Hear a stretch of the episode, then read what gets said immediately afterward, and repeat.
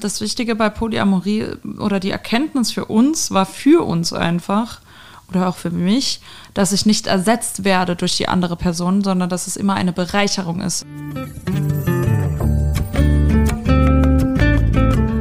Polyamorie, Liebe zu viert. Zu zweit alt werden, das ist für viele Menschen das gesellschaftliche Ideal, doch manche Menschen merken, dass da noch mehr ist, denn sie empfinden nicht nur für eine Person romantische Gefühle, sondern für mehrere. Und sie führen deshalb auch mehrere Beziehungen. Das nennt sich Polyamorie und wie viele Menschen sich tatsächlich für diese Form der Beziehung entscheiden, ist gar nicht so genau festgehalten. Schätzungen nach von polyamorie.de sollen es in Deutschland rund 10.000 Menschen sein. Noch sind polyamore Beziehungen damit vergleichsweise selten, auch deshalb, weil das Leben im Polykül nicht für jeden vorstellbar ist.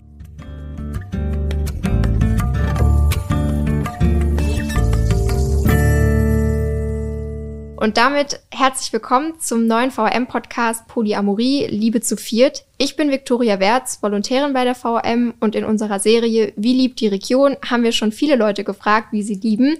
Doch da ging es immer nur um zwei Menschen. In diesem Podcast soll es dieses Mal um ein ganz anderes Beziehungsmodell gehen, Polyamorie. Und dafür äh, bin ich bei Elena, Lara und Julia in dem Fotoatelier von Elena und Julia zu Gast. Die drei leben zusammen als Polykül in einer sogenannten Mehrfachbeziehung. Das heißt, sie haben nicht nur eine Partnerin, sondern führen romantische Beziehungen untereinander und haben damit mehrere Partnerinnen. In diesem Podcast wollen wir darüber sprechen, was Polyamorie genau ist, wie das Leben und Lieben als Polykül aussieht und räumen auch mit gängigen Vorurteilen auf. Aber erstmal hallo ihr drei und vielen Dank, dass ich euch besuchen darf. Am besten stellt ihr euch kurz einmal selbst vor, wer mit wem in welcher Beziehung ist. Ihr seid nämlich zwar zu dritt hier vor mir auch, aber da gibt es ja noch jemanden an eurer Seite. Hi Victoria, schön, dass du da bist. Ich mache direkt mal den Anfang. Ich bin die Elena. Ich bin 28, bin verheiratet mit Lara und führe noch eine weitere Beziehung mit Julia. Hallo Victoria, freut mich auch, dass du da bist. Ähm, ich bin Lara, bin 32 fast und bin mit Elena verheiratet und auch mit Julia in einer Beziehung. Und ich bin Julia und führe, wie man gehört hat, Beziehungen mit Lara und Elena, bin aber verheiratet mit Vivian, die hier nicht gerade sitzt. Vielen Dank erstmal für diese kurze Vorstellungsrunde. Elena und Lara, ihr kennt euch jetzt schon eine ganze Weile, aber erst vor zwei Jahren kam dann noch Julia dazu.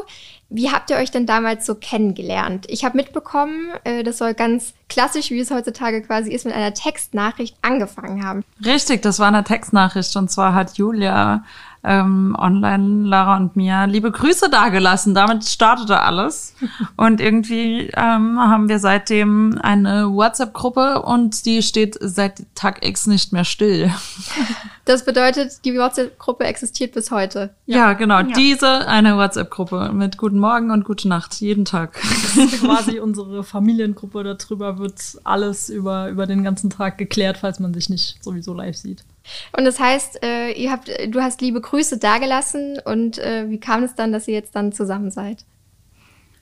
Ich habe liebe Grüße dagelassen, genau. Und äh, aus einem bisschen Smalltalk wurden einfach äh, intensive Gespräche. Das erste Treffen kam aber ganz spontan. Vivian und ich haben mit den Kindern einen Tagesausflug geplant und äh, mir fiel dann während des Planens auf, dass es doch meiner Meinung nach die Region sein müsste, wo die beiden leben. Und dann habe ich ganz spontan gefragt, ob sie nicht einfach Lust haben, dazu zu stoßen. Und so haben wir quasi einen Tag im Tierpark zusammen verbracht. Und so haben wir uns quasi dann in echt kennengelernt. Ja, das, das wurde eine Freundschaft und dann auch mehr. Damals rennten uns auch noch 150 Kilometer, deswegen war genau. das nicht früher machbar. Genau, Elena und Lara, ihr habt im Saarland vorher gewohnt. Ja, genau. Ähm, Im Saarland gewohnt und äh, haben uns dann nach nicht mal einem Jahr Beziehung ähm, dazu entschieden, dann hierher in den Rhein-Neckar-Kreis zu ziehen und ein gemeinsames Leben aufzubauen, weil wir uns einfach nicht mehr ständig vermissen wollten und der Abschiedsschmerz von den Kindern wurde auch einfach immer schlimmer und dann haben wir gesagt, das bringt so nichts, wir wollen jetzt Nägel mit Köpfen machen. Jetzt ist es so, Polyamorie kann in verschiedene Formen aufgeteilt werden. Das heißt, die PartnerInnen können Primärpartnerin, Sekundärpartnerin, Tertiärpartnerin darin kategorisiert werden. Ein oder eine Primärpartnerin, mit dem ist man oder mit der ist man verheiratet beispielsweise. Habt ihr am Anfang eurer Beziehung euch auch in diese Form kategorisiert oder wie habt ihr das gehandhabt? Ganz offiziell haben wir es nicht so definiert oder zumindest nicht so benannt. Aber wenn so rückblickend ist es tatsächlich so, dass wir eben die verheirateten Paare oder vor allem die länger äh, bestandenen Beziehungen als Primärbeziehungen wohl gesehen haben und ähm, auch so behandelt haben. Ich würde behaupten, aus einem Sicherheitsgefühl heraus, weil wir da alle uns erstmal reinfinden mussten, wie läuft das überhaupt, wie ist das jetzt, was passiert jetzt hier eigentlich gerade und uns das eine gewisse Sicherheit einfach einfach gegeben hat, dass wir immer noch unsere Primärpartnerin dann an unserer Seite hatten. Wie genau eure Beziehungen aussehen, darauf gehen wir in den nächsten Folgen noch genauer ein und ihr erzählt mir ein bisschen mehr, wie das so aussieht. Es gibt aber eine Sache, mit der werdet ihr und auch eben eure Beziehungen immer wieder konfrontiert und das sind Vorurteile, die vor allem aus Unwissen gegenüber der Polyamorie heraus entstehen, da das Beziehungsmodell eben noch nicht so lange auch in der Öffentlichkeit steht. Vor allem in den sozialen Medien äh, liest man ja dann auch solche Vorurteile, wo ja auch ihr aktiv seid mit eurem Instagram-Kanal Happy Poly Family und dort eben über eure polyamoren Beziehungen sprecht und auch darüber aufklärt und einige Sachen auch richtig stellt. Da das Thema aber, wie gesagt, noch immer nicht in der Mitte der Gesellschaft ja angekommen ist, wird es wahrscheinlich auch immer wieder solche Kommentare geben, die eben vorverurteilen. Aber was sind denn da so die häufigsten Vorurteile, die ihr zu hören oder zu lesen bekommt? Eins ist natürlich, dass wir nur Freifahrtsschein zum Fremdgehen haben möchten, also mehr Sex, wo ich dann so denke, dafür bräuchte ich keine Beziehung, das könnte ich auch einfacher haben. Ja, definitiv. Also wenn es nur um Sex gehen würde, würden wir uns alle diesen Beziehungskram sparen. Ja. Ähm, das macht mehr Arbeit, als man sich vorstellen kann. Und mehr Sex ähm, bringt's auch nicht. Und, und, mehr Sex hat man dann auch nicht automatisch, genau. genau. Ein anderes Vorurteil äh, ist natürlich, dass das alles nur ein Trend und eine Phase ist. Ja, das ist aber dasselbe Vorurteil, was ähm, sich bisexuelle Menschen anhören müssen, homosexuelle Menschen, egal welche Sexualität und Identität die Menschen haben. Es wird immer Menschen geben, die sagen, das ist nur eine Phase oder ein Trend oder ähnliches. Ich glaube, dass es oft bei Menschen, die sowas sagen, auch um Angst geht, dass die Angst davor haben, ihren sicheren Beziehungsmodell tatsächlich, dass es da was anderes geben könnte und vielleicht die eigene Partnerin oder Partner das gut finden könnte. Ganz früher gab es ja jetzt keine Vorbilder, die quasi vorgelebt haben, guckt mal hier, es gibt noch andere Formen von Beziehungen. Aber jetzt durch die sozialen Medien, wo immer mehr Menschen in die Öffentlichkeit treten, den verschiedensten Dingen, sei es jetzt ein Beziehungsmodell, sind natürlich jetzt Vorbilder da, die auch äh, inspirieren können und auch einfach aufklären können, dass es da eben noch sehr viel mehr gibt. Polyamorie ist so alt wie die Menschheit. Also das ist vor allem kein Trend oder Phase, weil das gibt es eigentlich sogar tatsächlich länger als die Monogamie. Also von daher. Genau, darauf kommen wir nachher auch noch zu sprechen. Da schwingt nämlich eine sehr interessante Frage mit. Vielleicht könntet ihr kurz auch mal sagen, wie ihr denn mit solchen Vorurteilen umgeht. Also schüttelt ihr die einfach ab? Machen die was mit euch? Ärgert ihr euch darüber? Es kommt natürlich darauf an, was da steht, aber dann heißt es da, man ist krank im Kopf zum Beispiel. Das ist auch tatsächlich Kommentare, die man bekommt. Das prallt einfach ab. Also richtig ehrlich. beleidigend. Wirklich genau. beleidigend und dann weiß man auch einfach, aha, okay, mh, geh weg. Fertig. Damit ist die Sache dann auch erledigt. Wenn wir so ähm, Nachrichten auf Instagram bekommen äh, in den Kommentaren, dann diskutiere ich dann auch immer schön mit denen rum. So, hey, brauchst du einen Arzt? Wenn du das so siehst, vielleicht brauchst du einen. Mein Arzt hat gesagt, mir geht's gut oder sowas und diskutiere einfach rum, weil es uns Reichweite bringt. Ansonsten gibt es auch Kommentare oder Vorurteile, die ähm, vielleicht ein bisschen eher treffen und die dann entweder wirklich völlig ignoriert werden oder wir dann ins Gespräch gehen. Meistens mache ich das tatsächlich aber auch, weil ich behaupten würde, dass es in der Regel mich am wenigsten trifft. Du kannst es quasi besser von dir abblocken. Weil ich glaube auch, dass es daran liegt, dass ich schon sehr lange mit Social Media zu tun habe auch in meiner Jugend schon einfach, ähm, wo das Ganze erstmal Thema wurde so.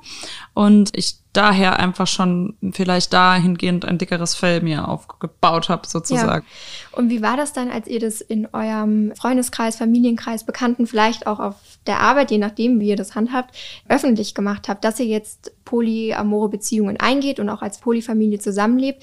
Was gab es denn da für Reaktionen? Gab es da viel Freude und Verständnis oder seid ihr da auch auf Unverständnis gestoßen oder wie hat da so euer Umfeld reagiert? Also da würde ich sagen, hatten wir eigentlich durch die Bank weg ziemliches Glück, sowohl mit Freunden als auch Familie als auch beruflich. Bei mir hat es im Job nie Probleme gegeben, weder mit Vorgesetzten noch mit Kollegen. Und ich gehe da auch sehr offen mit um. Also wenn irgendwie das Gespräch auf Familie kommt und ich erzähle von meiner Familie, kommen da automatisch Fragen auf, die ich dann halt beantworte. In der Familie gab es auch wenig bis gar keine Probleme. Mein Papa hatte hat ein bisschen länger Zeit gebraucht, sage ich mal, aber das ist jetzt mittlerweile auch okay. Und im Freundeskreis war das jetzt auch kein Problem eigentlich. Da habe ich quasi die Bombe platzen lassen an meinem Junggesellenabschied kurz vor der Hochzeit mit Elena. Da waren die natürlich alle ein bisschen aus dem Häuschen. Und ja, musste, auch interessanter Zeitpunkt dann. Ja, musste ein paar Fragen beantworten, aber das war auch völlig okay. Aber das ist dann natürlich schön, wenn ihr überwiegend eigentlich dann total positives Feedback auch bekommen habt, weil das natürlich im allerbesten Fall so laufen soll. Ich hatte mir damals auch mega die Sorgen gemacht, wie KundInnen wohl reagieren würden, weil ich dachte irgendwie so, ich möchte eigentlich nicht das so an die große Glocke hängen, so gerade im beruflichen Bereich. Andererseits will ich aber auch nicht das Ganze so verheimlichen. Und daher habe ich dann einen Post einfach auch gemacht, so, warum soll ich mich eigentlich verstecken? Ich wollte es einfach nur mal gesagt haben, hier, das ist meine Familie, wer sich dafür interessiert, kann da gucken gehen. Damit war die Sache für mich erledigt. Und tatsächlich haben wir viele KundInnen dadurch auch dazu gewonnen, ich weiß nicht bewusst von irgendjemandem oder irgendjemand, der gesagt oder die gesagt hat, äh, da komme ich nicht mehr hin, oh Gott, oh Gott. Kann natürlich sein, dass es welche gibt, aber vielleicht möchte ich die dann gar nicht als Kundinnen haben. Das ist so mein Gedanke dazu. Ich möchte keine Kundschaft, die das ablehnt oder mich als Person ablehnt, die queere oder alles, was nicht heteronormativ ist, ablehnt. Und daher bin ich da ganz fein damit. Und tatsächlich habe ich von meiner Kundschaft auch eigentlich nur positives Feedback bekommen, von wegen, wow, wie ihr das schafft und macht und überhaupt. Oder auch, cool, wenn du zu dir stehen kannst, dann stehe ich jetzt auch zu mir. Und dann hat jemand sich geoutet auf der Arbeit. Und das fand ich auch super. Da kriege ich heute noch Gänsehaut, wenn ich dran denke.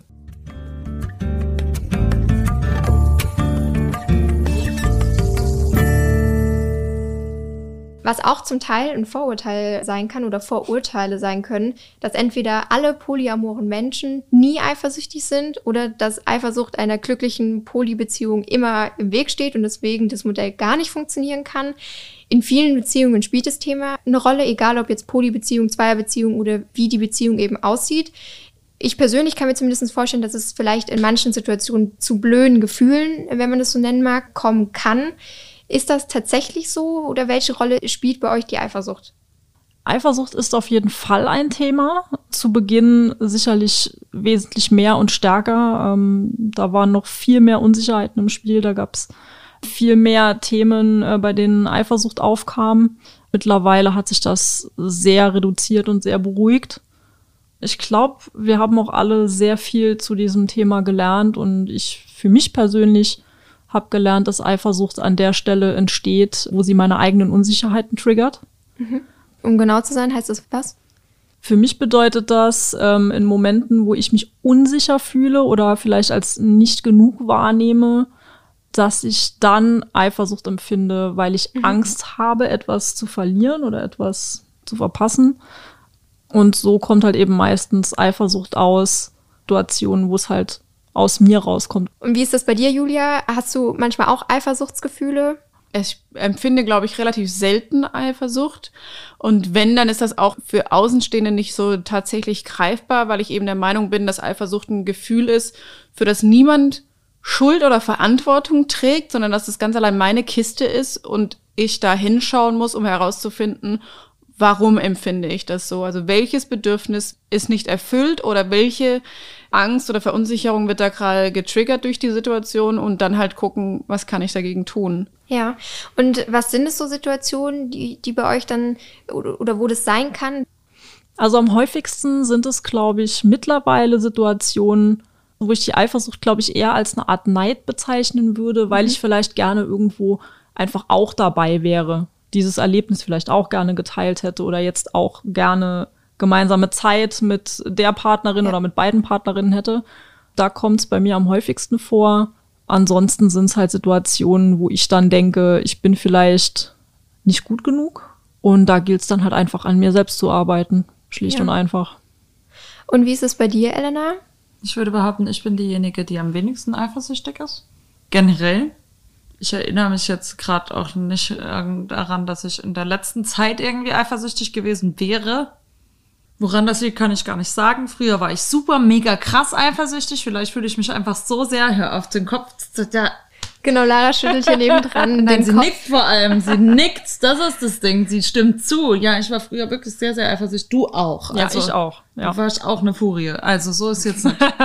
ähm, aber ja, ich hatte mir auch schon gedacht, vielleicht liegt es auch daran, dass ich mich als Person für mich in mir so gefestigt sehe, dass ich das Gefühl habe, dass ich das nicht muss, eifersüchtig sein. Vielleicht ja, ja, das heißt, durch auch dann eure polyamore Beziehung hat sich das dann alles ein Stück weit verändert. Absolut, wir haben uns als Personen krass verändert, alle. Ich würde behaupten, wir hatten noch mal mehr die Möglichkeit zu wachsen, über uns selbst hinaus zu wachsen, eben durch neue Impulse, durch auch andere. Ich würde wirklich sagen, das hat uns jede persönlich für sich noch mal richtig weitergebracht. Genau, also ich würde auch sagen, die Beziehung zu mehreren Partnerinnen hat auch mit Sicherheit nochmal andere Ängste hervorgerufen als die monogamen Beziehungen vorher. Und dadurch hatte man halt auch die Chance, nochmal anders und mehr an sich selbst zu arbeiten. Und ich für mich habe halt auch mittlerweile den Gedanken in mir gefestigt, so, ich kann sowieso niemanden festhalten. Entweder jemand ist aus freiem Willen mit mir zusammen weil die Person mich liebt und mit mir zusammen sein möchte. Wäre das nicht der Fall, könnte ich die Person A nicht aufhalten zu gehen und würde ich das überhaupt wollen, jemanden bei mir zu halten, der mich gar nicht will? Also es macht für mich eigentlich keinen Sinn. Ich finde, am Anfang war auch oft bei uns das Thema diese Angst von Ersetzbarkeit, dass man ersetzt werden könnte. Und das Wichtige bei Polyamorie oder die Erkenntnis für uns war für uns einfach, oder auch für mich, dass ich nicht ersetzt werde durch die andere Person, sondern dass es immer eine Bereicherung ist. Lara hat sich deswegen auch von Julia in Julias Handschrift ein Und-Zeichen auf das Handgelenk tätowieren lassen, weil es immer ein Und ist. Es ist kein entweder Lara oder Elena, entweder Julia oder Lara, entweder Julia oder Elena. Es ist immer ein Und. Und wir alle zusammen, wir als Team, wir zusammen als Familie und nicht ein ich mag die aber lieber als dich oder so. Ja, also das ist ja durchaus dann auch das Vorurteil. Ja, man kann sich immer nur einer Person mhm. zuwenden, aber wie ihr gerade gesagt habt, es ist ein und und kein oder, so wie ihr das für euch empfindet. Genau. Im Vorfeld unseres Gespräches habe ich auch mal mit der Paartherapeutin Tatjana Schulz aus Frankfurt gesprochen. Sie hat mir ein bisschen mehr zu den Hintergründen von Eifersucht erklären können, ähnlich was du jetzt auch schon gesagt hattest, Dara. Denn auch die Eifersucht ist etwas, klar, die ist total individuell und eigentlich hat sie immer diesen anderen Ursprungspunkt. Was die äh, Frau Schulz bei polyamoren Menschen öfter erlebt hat, ist aber, dass sie sich auferlegt haben, ja nicht eifersüchtig sein zu dürfen und das dann mehr ertragen haben, als darüber zu kommunizieren. Ist das etwas, was, was ihr dann so in, ähnlich auch äh, erlebt habt? Wir sprechen dann schon darüber, wenn es Punkte eben sind, die man dann eben so kommunizieren kann, aber eben wertfrei. Es ist kein Du bist doof, weil du hast mich nicht mitgenommen, sondern es ist ein Ich wünsche mir, dass ich auch dabei sein kann. Im Gespräch mit der Paartherapeutin war das nämlich ähnlich. Sie hat auch gesagt, man muss darüber äh, mhm. kommunizieren und man muss auch erstmal in sich selbst hineinhören und erörtern, woher kommt das Gefühl, was ja. ist der Ursprung des Gefühls, um dann eben überhaupt darüber kommunizieren zu können und äh, eben nicht nur zu sagen, ja, du bist blöd. Genau, das ist auch was, was wir wirklich lernen durften. Wollte ich gerade sagen, ja. Ähm, das klingt immer so leicht. Eben zu, zu erforschen, wo kommt es her und dann ganz wichtig ist miteinander zu kommunizieren, wie Elena schon gesagt hat, wertfrei.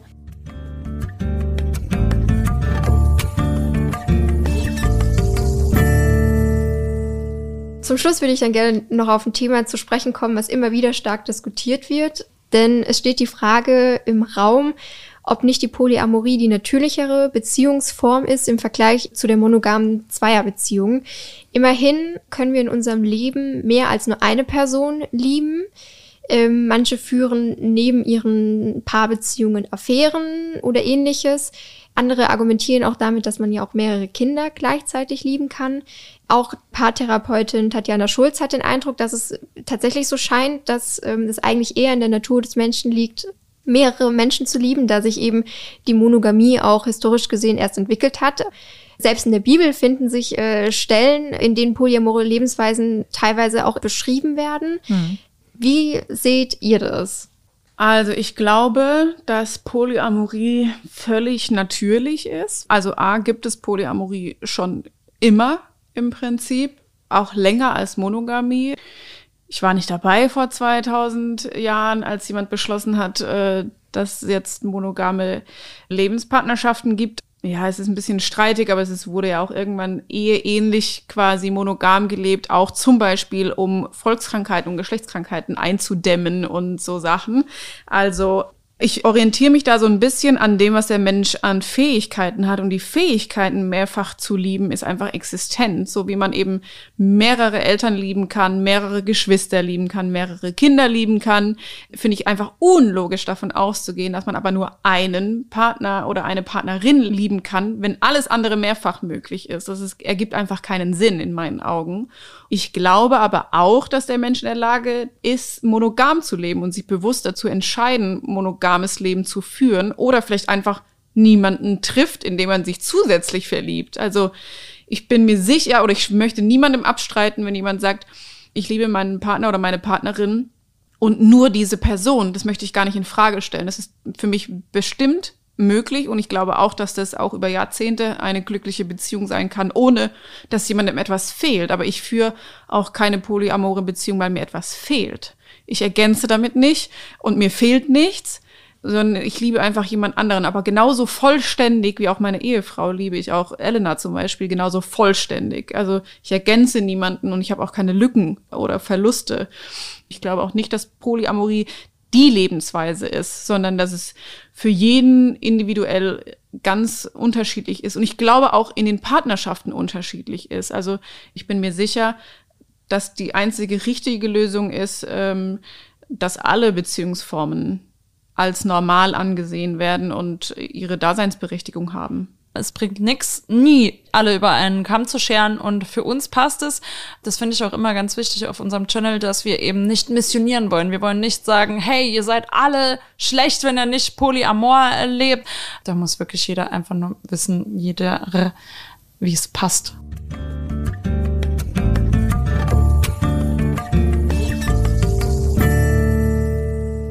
Jetzt wollen wir aber noch nicht so viel verraten. Immerhin wird es noch ein paar mehr Folgen mit euch geben.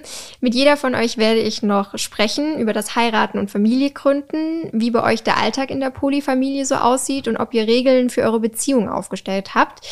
Das war es also mit der ersten Folge von Polyamorie, Liebe zu viert. Und in der nächsten Folge wird dann diesmal nur Julia zu Gast sein. Vielen Dank, dass ich euch drei besuchen durfte und dass ihr so offen mit mir gesprochen habt. Und dann bis zur nächsten Folge. Vielen Dank. Dankeschön. Sehr gerne, danke dir. Polyamorie, Liebe zu viert ist eine Produktion der VRM von Allgemeiner Zeitung, Wiesbadener Kurier, Echo Online und Mittelhessen.de. Redaktion und Produktion Viktoria Werz. Ihr erreicht uns per Mail an audio.vrm.de.